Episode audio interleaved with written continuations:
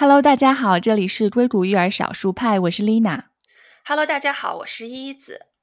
依依子，其实我今天特别想要请教你一个问题哈，啊，因为我有发现，在我自己啊求学的过程当中，因为我最近有在上大学里面的课程，然后同时呢，我们家两个宝贝在他们的这个小学和 preschool 里面学习的经历，都让我感觉到说，哎，好像在这个美国教育当中啊，他们非常注重一个能力的培养，就是批判性思维。我自己成长的经历来看的话呢，我小的时候。我就是不太接触到说什么是批判性思维，好像也没有特别被训练过或者被培养过这样的一种思维方式。因为可能我们就很习惯性的说，哦，这个就是标准答案，然后我们不太会去习惯性的想要去批判它，或者从一个反面的一个角度去反思，好像也不太习惯于去跟别人 argue，也想要就是听听看你啊，来给我们大家详细的介绍一下这个到底什么是批判性思。考。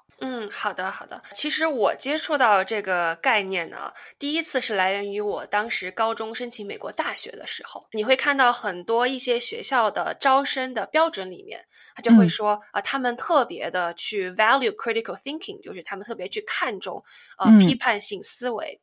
当时就在想，哎，到底这个是什么？还是 critical thinking，对吧？因为我们一般听到 critical 这个词的时候呢，它在中文当中的翻译可能有两大项，就比如说第一个就是呃，critical 有一个翻译就是它是很重要，对吧？它是不是重要性思维，还是说它来自于 criticize，还是批判批评你，对吧？难道说当时在想，哎，难道说我这个嗯 critical thinking 我就要是去批判别人吗？我一定要去说别人不好吗？对。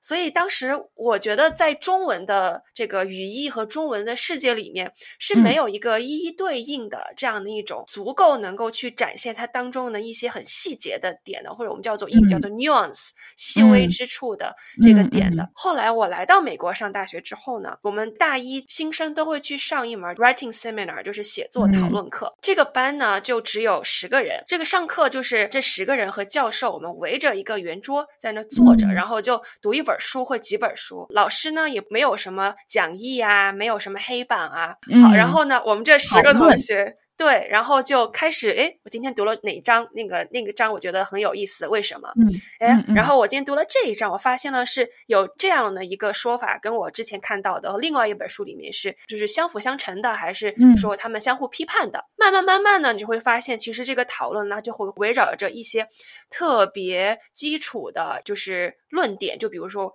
到底什么是 morality，什么是道德，对吧？或者是到底不同的这个时代下面有哪些不一样的问题？最后呢，你讨论完之后，你可能就会去写一篇论文。嗯，论文也是没有题目的。然后你就是，但是呢，呃，这个论文呢，它是需要你去展现出 critical thinking。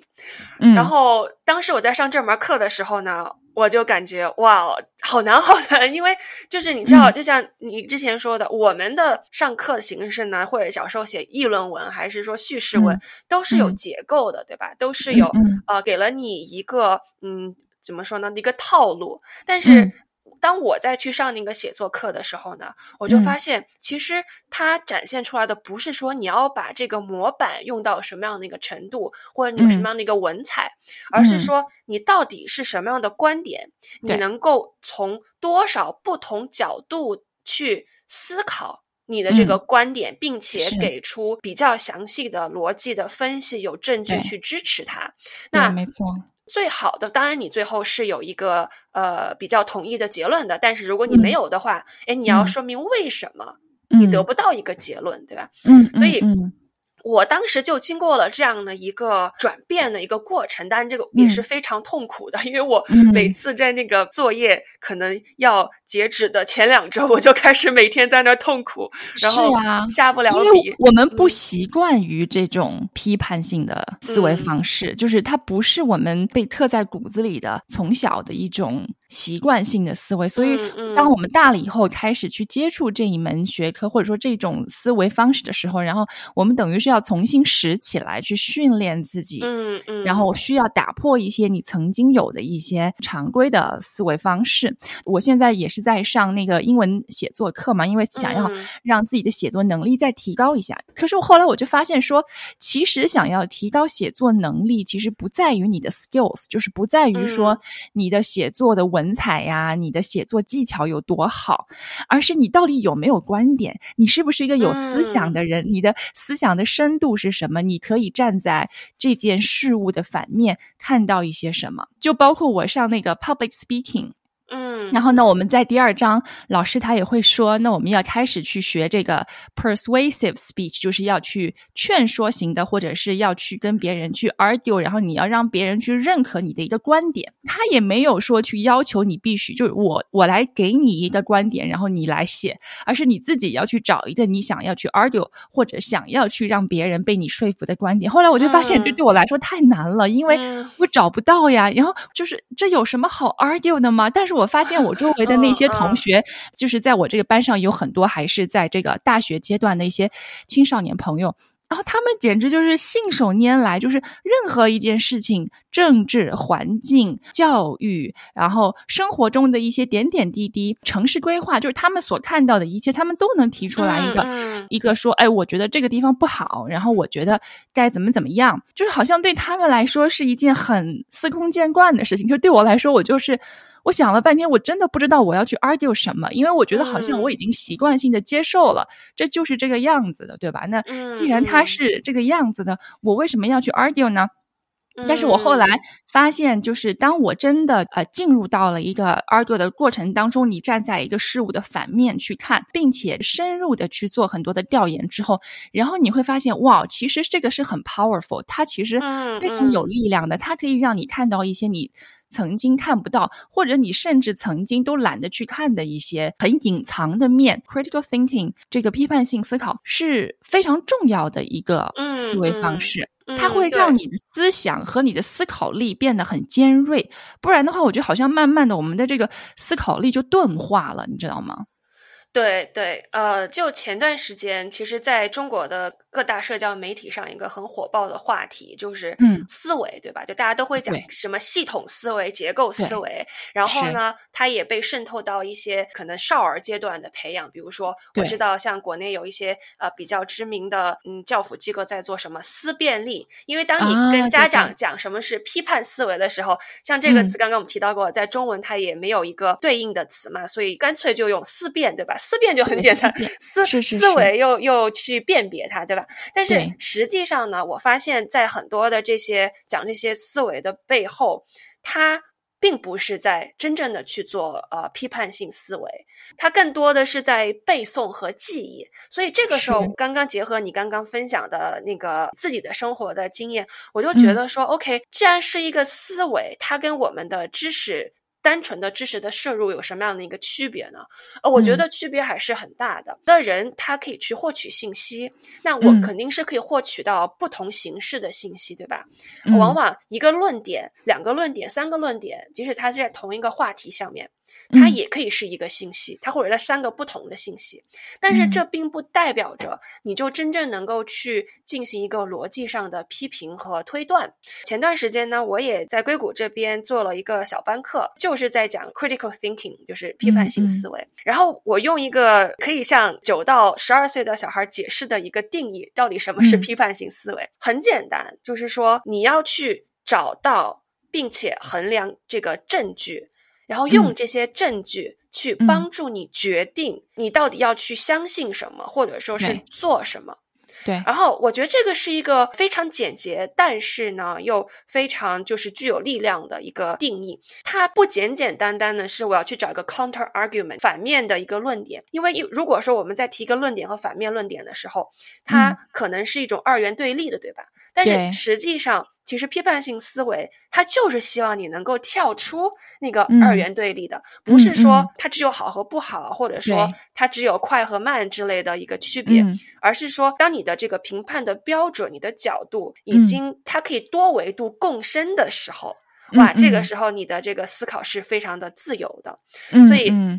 当时我我记得有一次我们在跟小朋友讨论的时候呢，我们就说 OK，那首先我们先去理解一下平常自己是怎么思考，哦，到底什么是证据，什么是 evidence，对吧？嗯？嗯。呃，我就给他们展示了一张图片。这张图片呢，就是一个人坐在沙发上，然后呢，嗯。旁边有一只非常可爱的金毛，然后嗯。金毛狗狗呢就叼了一张报纸，然后在嗯。看着那个坐在沙发上的人，就就是这样的一个非常温馨的图片。嗯，这个时候我就旁边列出几个问题，就是希望同学去帮我看一看他们是怎么想的。第一个，人是这只金毛的主人；第二个，金毛叼着报纸是因为他想拿到一个 reward，就是他想得到一个就是奖赏，对奖赏。第三，这个人平常是喜欢看报纸的。嗯我给大家的问题就是说，哎，那你觉得你是否平常的思维的惯性是这样的？你是否有足够的证据，从这个图里面就能够百分之百的决定说、o k 我刚刚提出来的这些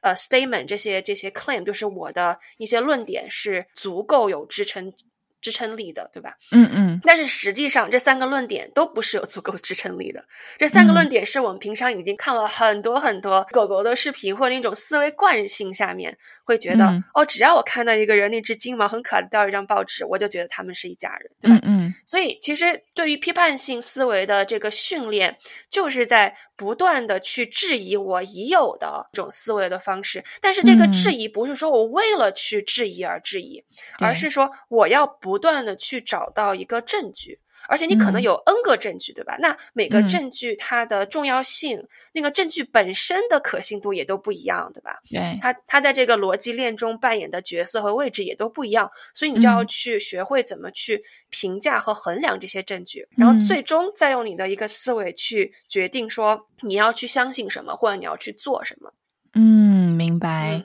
嗯我觉得这个解释很清楚。那我挺好奇的，就是当时你们班上小朋友，就是嗯他们的一个反馈是怎么样？还有就是你自己给美国这边小朋友上课的经历，你会不会觉得这边的小朋友们他们的批判性思维大概是在一个什么样的水平？呃，我先回答第一个问题，就是说当时小朋友的反应是怎么样的呢？那当时一个班上可能有十个小朋友，他们的那个答案的选择还是比较分散的。对吧？就是有的人说啊，这个那怎么可能？这个狗狗它它的主人不是沙发上这个人呢？嗯然后嗯那这个时候你可能就要问，哎，为什么？对吧？嗯然后说啊，嗯因为我平常看到的就是狗狗就是会。它会为主人可能要去服务啊、呃之类的，然后嗯。这个时候呢，你会发现有其他的小朋友就跳出来说：“哎，也不是啊，因为我也看到过什么什么其他不同嗯。样子的这样的一个狗狗。所以嗯。那个时候我就会等他们先彼此辩论还是讨论完之后，我会跳出来说：“哎，其实你们刚刚在做的事情就是在寻找证据，对吧？嗯那每个人提出的是不一样的证据。嗯那嗯接下来我们就应该学会，OK，既然你们我们已经有不一样证据之后，我们怎么去衡量嗯这个证据？为什么你说的这个证据本身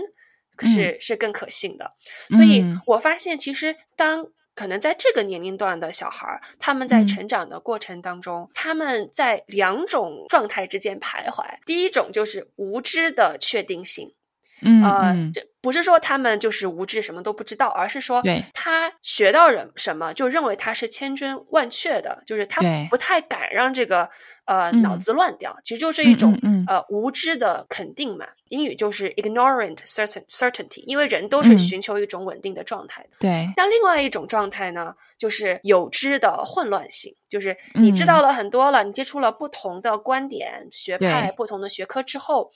你可能觉得，哎，好像你有道理，你有道理，你也有道理，对什么什么好像似乎都有道理，但是呢，是。又不能够那么的去掌握这样的一个体系。对，其实这也是我最开始在大学里面学哲学课的时候的一种感觉，就是觉得。嗯为什么这所有的哲学家，呃，比如都嗯。是在讨论那个道德哲学的，他可以嗯。从截然不同的出发点，最后经过他的思辨之后，他可以达到嗯。同样的一个论点，或者说为什么他可以从一模一样的出发点，然后结果嗯。就是去达到不一样的论点，对吧？嗯所以其实嗯。我们很多时候呢，都是在这两种状态之间徘徊的。嗯嗯，尤其是在这个年纪的小朋友，他们的信息的摄入量那种爆炸的程度，它真的是在几何性的是在是在发展。那你觉得我到底是应该告诉他更多的信息呃论点，就作为一种数据想象力就去告诉他，还是说我要真的要去帮助他去，相当于是去 fine tune 去优化他这个逻辑批判的过程呢？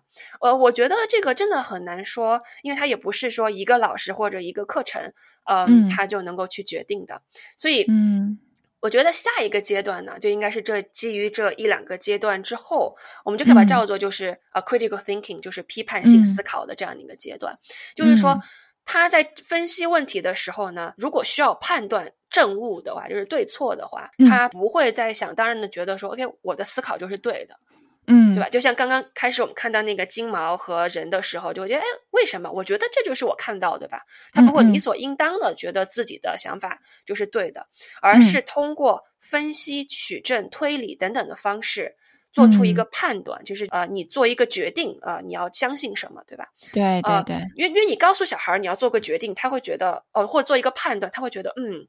What is judgment？因为有时候我给他说，哎，你 please use your rationale。他说，What is rationale？对他们现在还不是很理解这样的概念。对对，但是你要告诉他，OK，you need to decide what you want to believe and what you want to do。就是说，你要去决定你想相信什么或你想做什么时候，哎，他就知道，哎，嗯，我懂了。对，然后你在做出这个判断之后呢，你需要在这个论据的基础之下去告诉你和对方，哎，哪种说法是更。具有说服力的，而不是说更正确的，对吧？嗯，他就已经跳出了一个二元或者说是三元 n 元的这样的一种方法，就是说他反而是在思考：诶，在我的这个场合下，在我的已有的知道的这些事情下面，哪些可能是他愿意去相信的一件事情？是，所以带来的。这个我觉得影响呢，就是说，他如果说别人给他提出了一个看似是不同意或者不一样观点的时候呢，嗯，他是不会觉得 OK，我自己好像被冒犯了，或者我自己作为一个人，呃，我被质疑了。他非常已经善于就是说，OK，你提问是很正常的，对吧？然后我去思考也是很正常的，对，而且呢，他自己也是很善于，就是他会去质疑那些可能。被他之前已经接受的，或者爸爸妈已经接受、老师已经接受的那些结论，然后呢，他觉得这不是一个我好像是去呃冲撞师长，或者说我是一个去像。Become a troublemaker，我要去这个这给这个班带来带来一些麻烦的一个人，对吧？就是这个才是说，OK，什么是 open-mindedness，right？就是什么是他的大脑，他都是嗯开放的。呃，我觉得这个好像从就是在就是在孩子比较小的时候的阶段，其实他们其实我觉得好像就是这个真正的批判性思维，可能要等他们更成熟一些了以后，才可以真正的不断的形成啊。但是我觉得就是我所见到的，在美国这边的教育，或者说在硅谷这边的教育，他们其实从很小的时候，这种批判性思维的培养呢，是渗透在他们会创造一个非常宽松的环境。是让孩子可以非常敢于提出一些不一样的观点，或者是去质疑一些事情。那当他们提出了一些质疑或者是一些批判性的一些自己的想法的时候，老师不会立刻就是打压，或者说哦你这样子说是不对的，或者怎么样。然后他们会给到他一个这种思想火花的生长环境。所以呢，孩子他会被鼓励和越来越敢于去表达一些不一样的观点，然后他们的这种思想才能被保留下来，然后他就会更敢于去去往这样的方向去思考。像你刚刚讲到的这些概念，会让我联想到，就自己小孩儿啊，像我们家哥哥，他曾经跟我有过一些对话。就是他其实很小的时候，他他是对就是科学类的知识一直都非常感兴趣。他两岁跟三岁的时候，他很喜欢看那个 encyclopedia，就是那种科学百科，就是百科全书。那他其实已经对科学知识掌握很多很多，所以他从来就是一个他不相信上帝这样子的，因为这个是不。科学的嘛，对吧？但是我觉得很有趣的是，后来呢，他又慢慢开始了解到死亡这件事情。嗯，然后呢，这件事情的认知，呃，是在他三岁左右，然后对他的那个思维的冲击还蛮大的。然后他会开始去思考，就是人死了以后会怎么样，怎么样，怎么样。然后他会有很多很多的疑问。然后那，我们当时也是有跟他就是做了很多很多的对话。然后到再过了大概一两年之后，就是他现阶段，然后他突然间有一天他会跟我说，他说我其实不相信上帝的存在，但是我想，他说我愿意。选择去相信，因为它会让我 feel better。嗯，对，然后就是说，他其实就是他从逻辑上他知道这是一个，就是跟他的所认知的科学知识的理论是相悖的事情，但是呢，他又觉得啊。就是因为可能死亡这件事情是很沉重的，所以呢，他会愿意相信有天堂，他会愿意相信人死了以后可以去到一个更好的地方。他说：“这是我选择的，就是这个，这个是他的选择。”然后我就突然之间会意识到说：“哎，这个好像就跟你刚刚所讲的这种。”思维过程它是一个相对应的嘛，就是其实你会接受到很多不一样的信息，然后在你不同的成长阶段，对吧？然后但是呢，可能你自己总结判断，然后可能你自己有一些消化，然后最后你自己可能会有一个你自己选择去相信的这个观点。当然，这个就是我觉得这个这个观点是随着孩子不断成长，还是会不断变化的。但是我就觉得这是一个很有趣的一个。嗯，思想的转变，嗯，对，呃，我觉得你家哥哥真的分享了一个就是非常好的例子，就是说你怎么在看山是山，看水是水，看山不是山，看水不是水，最后又看山是山，看水是水这样的一个状态，就是你在看了很多的人世沧桑各种论点，但可能他现在还没有那么多人生经历，对吧？就是做一个比较，但是呢，你愿意给你的人生赋予意义感，对。我觉得这个是可能现在很多教育都都缺乏的。然后我们都老师在说，OK，AI 来了，我我要怎么办，对吧？我怎么去思考，或者说，嗯，在这个呃特别鸡娃的地方，不管是硅谷也好，还是世界其他地方也好，哎，我怎么获得幸福感？但其实怎么获得这个过程，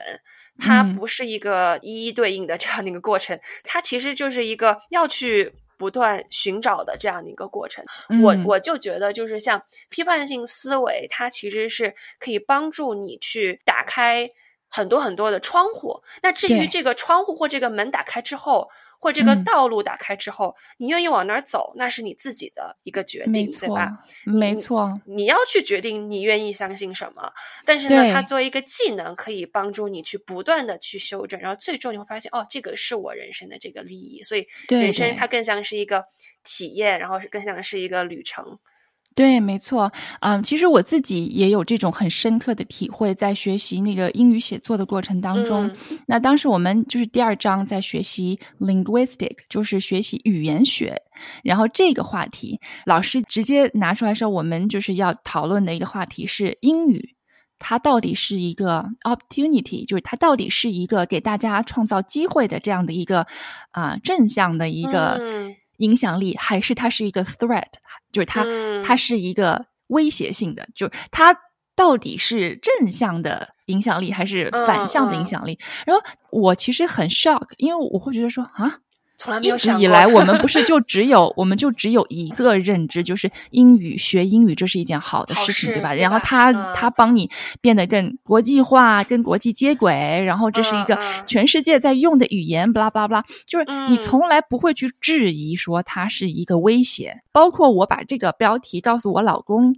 然后他也会觉得说，what，就是他觉得就完全不能想象的事情，对吗？因为没有人去质疑过。但是呢，后来我就看了很多啊，我们教授给我们的一些材料和一些不同的文章，就是在 argue。那么有一些是说正面的，有一些是说反面。其实他虽然说反面，他也不是说就是二元对立，他一味的在说他的反面，他其实正向跟反向他都有提。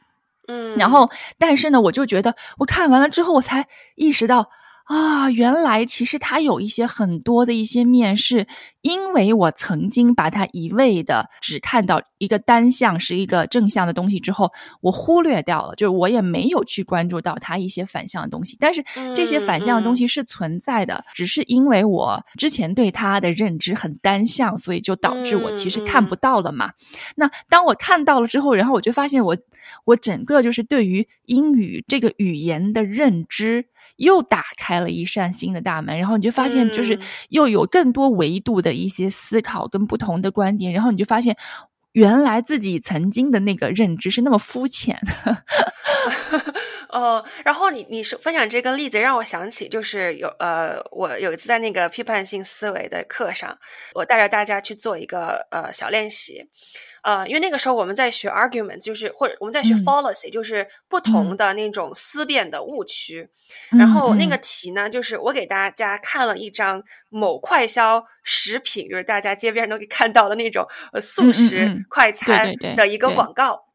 然后我就说，OK，那那这个是个广告，你们大家有什么样的看法？然后其实那个广告就是 buy one get one free，就是买一送一，对吧？嗯哼，对。那我有几个不同的论点，就是说什么时候都买一送一，买什么东西都买一送一，或者说我只能买这广告牌上的东西才能买一送一，对吧？那么大家都会去，他就会去看这个广告牌，然后什么什么。是。那这个肯定就是他他是在是一个寻找证据的。这样的一个过程，对吧？然后这这群小朋友就在各种各的地方就是在找，突然就有一个小朋友提出来说：“嗯，这让我想起了 false advertising，嗯，就是虚假广告。”然后整个这个讨论。就变成了为什么这个公司会做虚假广告？那有的小朋友就会说，因为公司他想尽快的去把他这他买过来原材料的这个成本去降低嘛，他想赶快卖出去，所以他就会去让各种各样的广告，然后让你们赶快买。那么他可能要快要过期的肉啊什么的，他就可以赶快把它卖掉。然后另外也有小朋友说，哦，但是我觉得不是这样的，因为这个广告呢，实际上可能会有不同的竞争对手，所以如果竞争对手出来了，他要怎么？怎么样？然后第三个小朋友又开始说：“哦，其实我觉得这个虚假广呃还是还是有一定好处的啊什么的，至少就是它可以让穷人家的小孩儿，或者说就是家里没有那么多收入的小孩儿，他就有机会可以吃更多了，对吧？”我作为一个 instructor 角度呢，我就我我可能主要还是说去 facilitate，就是去协助他们，哎，比如帮他总结一下呀，再给他一个提问呐，对吧之类的。但是你会发现，就是。这帮小朋友他在讨论的时候，他完全都是从不同的角度去，只是一个那个快消食品广告的一个广告单上，他出发，他其实讨论了很多商业呀，然后社会学呀等等很多的这个问题。虽然他可能他的那个。表达方式不是说像成人这样特别的严谨，或者说特别的那种高端的词汇，但是我觉得这个很重要，是他是从他自己的生活角度出发的，他看到了这个，他去引用了某一本书，他去引用了某个看到的这样的一个视频，而且像这样的一种学习方式，嗯，我觉得是他从他的小呃 peers，就是他的小朋友周围的同伴出发，就是为什么我觉得。其实有一种学习方式，就是你真的需要让小孩他们自己去，就是相互给对方不同的启发。因为你的论点，你一个人可能看不完所有的书，对吧？但是呢，你们有一群关系很好的，就或者经常来一起上课的，关系好的小孩有都有阅读的爱好。那么，只要你作为家长或者你作为老师，你你知道怎么去抓到那个火花，然后把它放大，这帮那这帮小孩他就可以有。很多可以去从对方身上就是学到的这样的一个这样的一个东西，所以我我就觉得，你看这个批判性思考，它其实它的这个学习的方式，呃，还是多种多样的。对，其实我常常觉得啊，为什么批判性思考在我们小的时候教育领域当中啊，没有那么深入，或者没有那么被加强型的再去再去推广开来？就像你讲的，那可能。代替批判的这个词，那我们在用的是思辨，对吧？然后，那我们情愿用思辨呢，我们也不喜欢用批判，因为批判这个词可能从我们一开始就听到就觉得它是一个带有负面属性的这种词汇，对吧？因为中国的文化当中，我们不喜欢去批评和批判别人，这好像是一种不是特别礼貌的，对吧？然后你就像你讲的 trouble maker 啊，这个会给你带来很多争议，或者给你带来很多麻烦，我们不太喜欢而。有对吧？当我们想要去批判，可以很，你可以很开放的去提出质疑或者批判的这种言论的时候，你自己是不 comfortable 的，就你会觉得不舒服，对吧？你自己就是没有没有那么可以放得开，所以我会常常在想说，就是如果说可以让小朋友们他们可以保留这个啊质疑的能力。他就比较容易不会盲目的跟从，或者是盲目的相信某一种，嗯嗯，对吧？就是他自己会可以形成一个比较具有逻辑的、跟跟有科学依据的这种判断力。那么他就知道你来跟我 sell 一个什么东西，或者你来跟我去游说你的一个观点，但是呢，我不会那么轻易的就被你的观点。给说服，因为我自己有我自己的思辨力，我有我的这种批判性思考的能力，然后我自己可能会从反面再去再去考虑，然后那我要去看你证据是不是很足够，我自己也会去找证据，对吧？所以的话呢，我觉得这是一个非常非常必要跟非常重要的以思维的方式。对，呃，其实有很多的。家长不管说是在国内的还是国外的，然后他们的小孩在什么样的年龄阶段，他们都有向我问过，OK，我我到底怎么样去帮助我小孩去培养这个批判性思维？呃，我可以给他报什么班儿，对吧？我可以给他买什么样的书？呃，我在想有没有可能就是说，哎，家长可以去先学习一下什么是批判性思维，什么是 critical thinking，然后呢，用言传身教的方式把它融入到这个日常的生活当中，对吧？就首先。家长他作为在小孩心目当中的一个权威型的人物，对吧？都觉得你无所不知。哎，你平常在跟小朋友的沟通过程当中，你可不可以时不时就反问一下自己，或反问一下他？对，或者说我们平常在讲话的时候，有没有可能就是也不要带着这个东西是对或者不不对，或者对小朋友的行为的评判，他们的言论的评判，就说哎，你这个是对的，哎，你这个是不对的，或者说哎，一定。一定要当好学生才可以被表扬吗？或者一定要成绩好才可以被表扬吗？对吧？所以我觉得，其实就是这种批判性思维的培养，不是通过单纯的我去购买一个产品的服务就能够实现的。它可能还有更多比较宏大的这个环境的呃因素在里面。但就是虽然说我们在讨论的是。我们日常观察当中，比如说硅谷呀之类的教育，但是我其实可以告诉丽娜，包括听众朋友们，就是我并不觉得美国的教育就是那么的注重，或者说真的是实施好了这个批判性思维。因为批判性思维其实在全国范围来讲，其实没有那么的普遍，是吧？对，就在他们的教育当中。对对对，因为其实美国它很多的学校。可能也只有在比较顶级的，像是私立的学校，就是我们说高中、高中以下的这种，还是要，嗯，还是要看，就是说你是不是一个很好的公立的学校，你是不是很好的私立的学校，它跟这个学校的师资生源是很有关系的。因为，呃，怎么说呢？就是不是首先不是所有的老师他都很明白什么是批判性思考，他也可能也不太明白他怎么去教批判性思考，对吧？因为你不能够让一个小朋友去背。就像我们曾经写议论文背这个正反论点，那肯定是不行的。所以呢，在这个相相关的这种老师的培养上面，可能相对来说那些资源比较好的学校是有一定优势的。但是我会觉得，可能在美国的大学教育当中，它之间的这个差别不是那么的大，因为在这个。整个的他的大学的，包括到老院教授，基本上也是博士生嘛，对吧？在这个博士的培养过程当中，你必须要学会运用批判性思考，去从不同的角度去寻找证据，你才能够去完成你的博士毕业论文，才能够进行这样一个答辩，对吧？所以至少我认为，在那个情况下，他们的老师或大学的教授是经受过至少说批判性思维的。自身这种训练的，他是 have skin in the game，就是他是躬身入局的，他不会去去做一个他自己没有任何经验的呃这样一个事情。所以呃，我也不得不说，虽然很多大家长都觉得 OK，要不要让小孩读书？为什么要去读书？很多人还是更加看重的是，就说觉得美国教育可能最精华的部分还是在他的本科的教育，对吧？那大学四年就是你可以随意的去探索，像我提到的，你有那那你有这样的一个哎十个。人不到的小班课，对吧？让你真的学会去怎么去写，而且一学期都可以这么这么去写，包括可你周围的朋友、同学。也都是在一个非常开放的心态，所以，嗯，我是觉得可能当我们在提到，哎，美国教育是不是真的就特别说赢在了这个批判性思考上？对对，在这个程度，在这个论题上呢，我们就要进行批判性思考。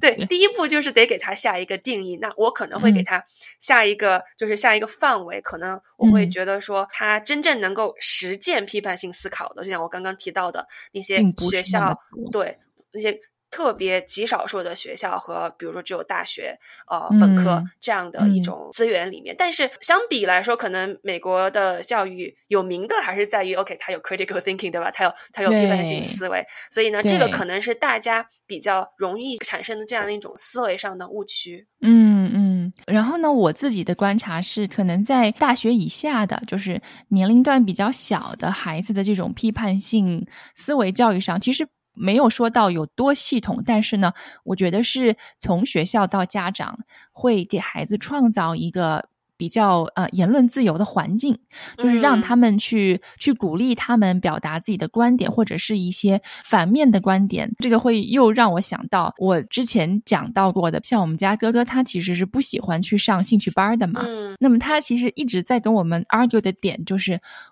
Why do I have to go to class to learn things？就是他觉得我自己已经学到很多啦，我用我自己的方式，但是我为什么要学东西就必须要去上 class，对不对？所以我觉得这也是一个，就是他可以。就是跟我们像这种权威型的大人可以当面来质疑，那么他可以提出他自己的一个很反面的观点，而且这个观点，我觉得对我大人来说是一个很启发性的观点，就我觉得我被他启发到了，对吧？那么就是说这个点是我之前没有想到过的，因为我们惯性思维就是说，哎呀，他很擅长做什么，然后他对这个感兴趣，就去给他报个班儿呀，对不对？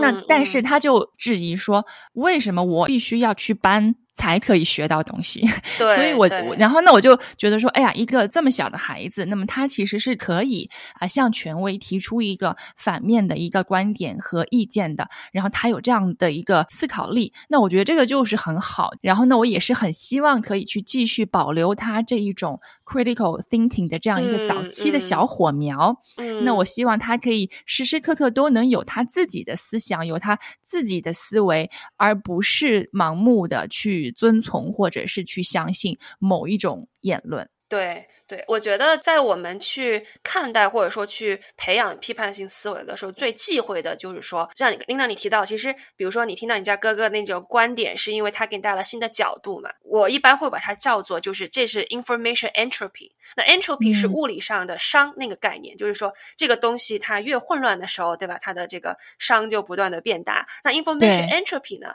它指代的是人对于这个信息的新鲜度的一种呃一种衡量，对吧？往往人会对于越新鲜的信息，他会越印象深刻，或者对他的改变会越大。那这种新信息的新鲜程度呢？即使同样的信息，对于不一样的人，他们的生活的背景来说，它也是这个新鲜程度是不一样的，对吧？嗯嗯。那么培养批判性思维有一个很大的误区，就是说我是不是为了去达到一种信息的新鲜的程度？我我是不是为了去标新立异？OK，我要去去提出一种很别人都觉得哦，从来没有想到过这个观点。对对，呃，我个人是不赞成的。而且我发现，可能我观察到的一些思辨型的教育呢，因为我有时候去旁听过，然后我就觉得，嗯，就是那种更像是他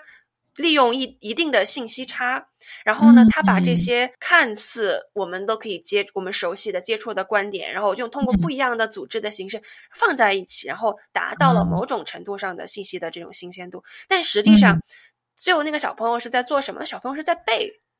嗯，对吧？他可以从他把 A、B、C 放在一起，然后他想想 B、C、D 放在一起，然后他就可以背，对吧？但是。我在上这些课，也有一些有些小朋友是国内的小朋友和美国的小朋友，但是我不是说硬要把他们拉在一起做比较。然后我就发现，这种讨论课上，他们讨论的风格和这个逻辑是有还是有比较鲜明的对比的。你会发现，至少说，可能在美国硅谷这边受教育长大的小朋友，他在。发表自己的一个态度的时候，他会他会说，因为我平常看到了这个，因为我看到这个书，然后，嗯，我这个书面内容我是怎么想的？我看这个信息之后，我是怎么理解它的？在这个基础上，根据这个逻辑，呃，我我达到了这样的一个结论，对吧？嗯，但是，但是可能好像中国国内的小朋友，他直接会告诉我说，哦，因为这个是对的，所以我同意他。是。然后我当对我当时就很惊异，因为两个都是年纪差不多的小孩儿，嗯，然后虽然可能你他们的结论是一致的，但是他在慢慢的去达到这个结论过程当中，他的这个论证的方式是截然不同的。没错。啊，那我们提到了很多，对吧？之前最开始的创造性思维、结构性思维、系统性思维，就是当大家都很迷这种思维的时候，先不要嗯把它变成背诵式思维，就是你不要去死记硬背。这就是为什么嗯我觉得我们今天讨论过那个学习理论里面，对吧？我个人嗯是嗯非常非常推崇，就是。就是构建主义的，就是一定要嗯从你的生活实际出发，然后去思嗯考，哎，我到底面对这个事情，哎，我是怎么想的？我有什么样的感觉？我为什么会有这样的感觉？是因为 X Y Z 还是因为什么其他的？哦，最后来发现，就是大家为什么大家都会觉得这个好，但其实我也不是真的觉得这个好，但是因为大家说好就一定好嘛。这个其实是什么呢？就是说，在我的上课的过程当中，我也会发现，嗯，它其实牵涉到了一个就是 honesty，因为你如果从你自身的角度来出发的话，它能够体现出来你的这个观点是真的经过你自己思考和从你实际生活当中的体验当中你所总结和思考出来的东西，然后他会从读者的角度来看，他感觉更 honest，他感觉更诚实，对吧？包括就是我写的一些论文，我会常常拿我自己的一些自身的例子和感受，然后去跟我的观点去做一个关联，然后嗯教授他就会说：“哦，我觉得这个很 honest，就是嗯会读起来会让我觉得很幸福，而且这个也嗯是你的一个就是 credibility，因为我们学习那个就是 public speaking 的时候，那你去写你的这个稿子，特地有一点是你的 credibility 是什么？就是你和这个观点之间。”你的这种、嗯这个 credibility 应该要怎么翻译呢？可信度，你的对你的可信度是怎么建立起来的？为什么你讲出来的这个观点可以让我觉得是很可信的？比如说，嗯是因为你有一些切身的体验，你有一些自身的经历，还是说你曾经做过一些什么样的研究，还是说呃你自己生活当中有家人有朋友经历过这样的事情？那么这些都是你的 credibility。对吧？嗯所以就是说，这个是可以加强你，嗯而不是说，就像你讲，就是其实你前面讲的这种这种拼凑式的这种伪批判性思维，其实我能够嗯理解，就是它其实是一种套路化的东西，它不是真正经历过这种你个人的思想，嗯，怎么讲呢？就是它不是从你的个人经历当中去对，它不是从它不是那个地方涌现出来的。对，它嗯不是你真正涌现出来你自己的思想，它不是从你的灵魂当中出来的东西，但是它嗯其实是可以被检测出来的，就是它其实不能够真正的经受住那个考验的。嗯嗯，对，其实你刚刚提到这个 honesty 呢，我我有我有一个另外一个英语的词叫做 authenticity，就是就是真挚的，对吧？呃对，就是说我曾经有一个朋友，然后他也是读博士，然后我们在讨论，因为我们两个的那个博士论文比较相近，我们讨论说，到底在中国的文化里面，这个真善美，这个真到底存在的就是程度有多少，对吧？嗯哼，因为我们当时在讨论到那个花木兰那个电影嘛，然后他说那个花木兰那个刘亦菲手上那个剑就是啊嗯真善美，但是我那个朋友就说，他说嗯，他觉得这个真这个东西真的不存在，就是说，因为 越说到真，就是就是讨论就是刚刚那个真正涌现出来的这个东西，对吧？嗯，因为嗯你会发现，当你刚刚你你提到这个可信度的时候，嗯，我们在就是中文语境里面有一个特别商业化的运用，叫什么人设，嗯对吧？哦，对，哎，我的人设是怎么样的，对吧？没有，是你你为什么要来信我，对吧？这个是个人设这个概念，但是一旦提到 人嗯设，哎，它到底是真的还是真正的真，还是说它就是拼凑的表现出来的真，对吧？是，所以，呃，我朋友的论点就是说，他觉得其实真这个东西是不太存在的，因为在嗯这个亚洲文化过程当中呢，呃，包括我们学我学习到那种中西方文化，就是学习呃理论的这种对比，就会发现，其实，嗯，对于亚洲或者是非西方文化来说，这个学习嗯呢，它是一个 communal 的事情，就是它是一个基于一个大社区的，因为你学了是要嗯为、为其他人学的。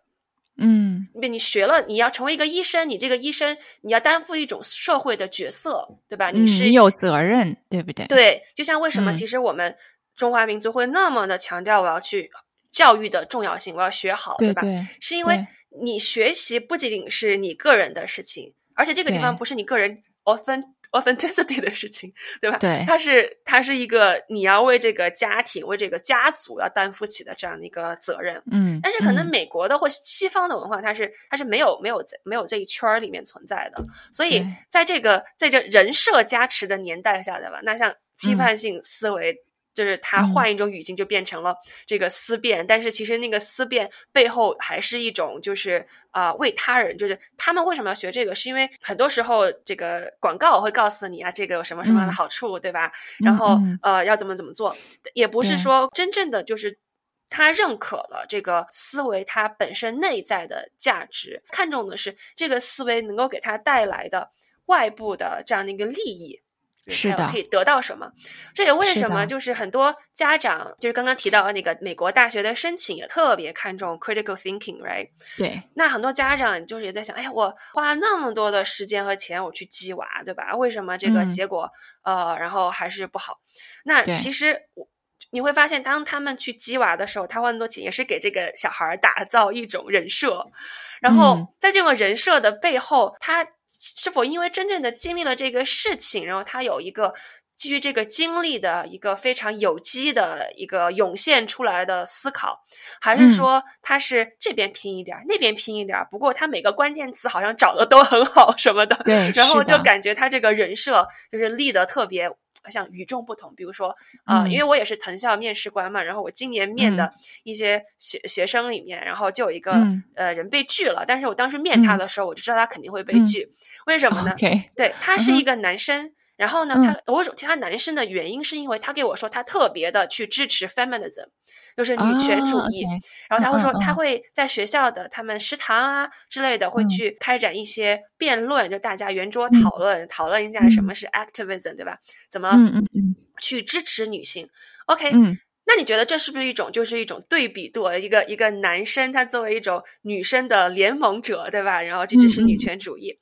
但是呢，你一旦问他，OK，你是怎么去思考女权主义？你到底做了什么？你有什么样的一些感受和看法？你会发现它里面的知识是非常碎片化的，它没有没有串联起来，对吧？它就是把 A、B、C 的论点连接在了一起，就是没有体现出 critical thinking。到底你看到了什么？你怎么去衡量它？然后这个事情让你决定你要去做什么，对吧？所以呢，其实像你刚刚提到的，就是。当他做这个东西，做这些活动的时候，招生官也是看得出来的，是就是说，对你这个东西的 honesty，这个东西的 authenticity 有有多少？所以其实你看 critical thinking，它不是说 OK，我思维动起来了，然后肯定是第一步，它是一个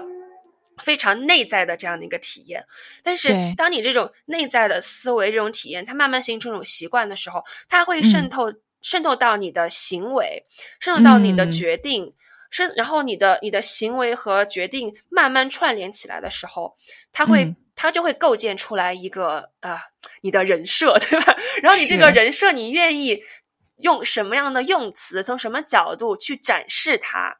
其实给招生官看出来的就是完全不一样的两个人。所以，对对对，所以虽然这个。好像看似跟批判性思维没啥太大的关系，或其实也蛮功利的一个哦一个说法。但是我觉得，其实很多东西它是串起来了。尤其是当我们在看，哎，为什么美国教育好？为为为什么美国教育本科这么好？呃，而且好的点是在于这个批判性思维的时候，你会发现，其实这些所谓的好的学校，它也是在挑可能已经。呃，不管他是有意识还是无意识，就已经自己形成了一种批判性思维 （critical thinking） 这样的一个学生，所以他也更愿意去选这样的学生。因为当你们这么多都具备 critical thinking 批判性思维的学生坐在一起，圆桌讨论、上写作课的时候，哇，那样的那种能量就是非常非常大的。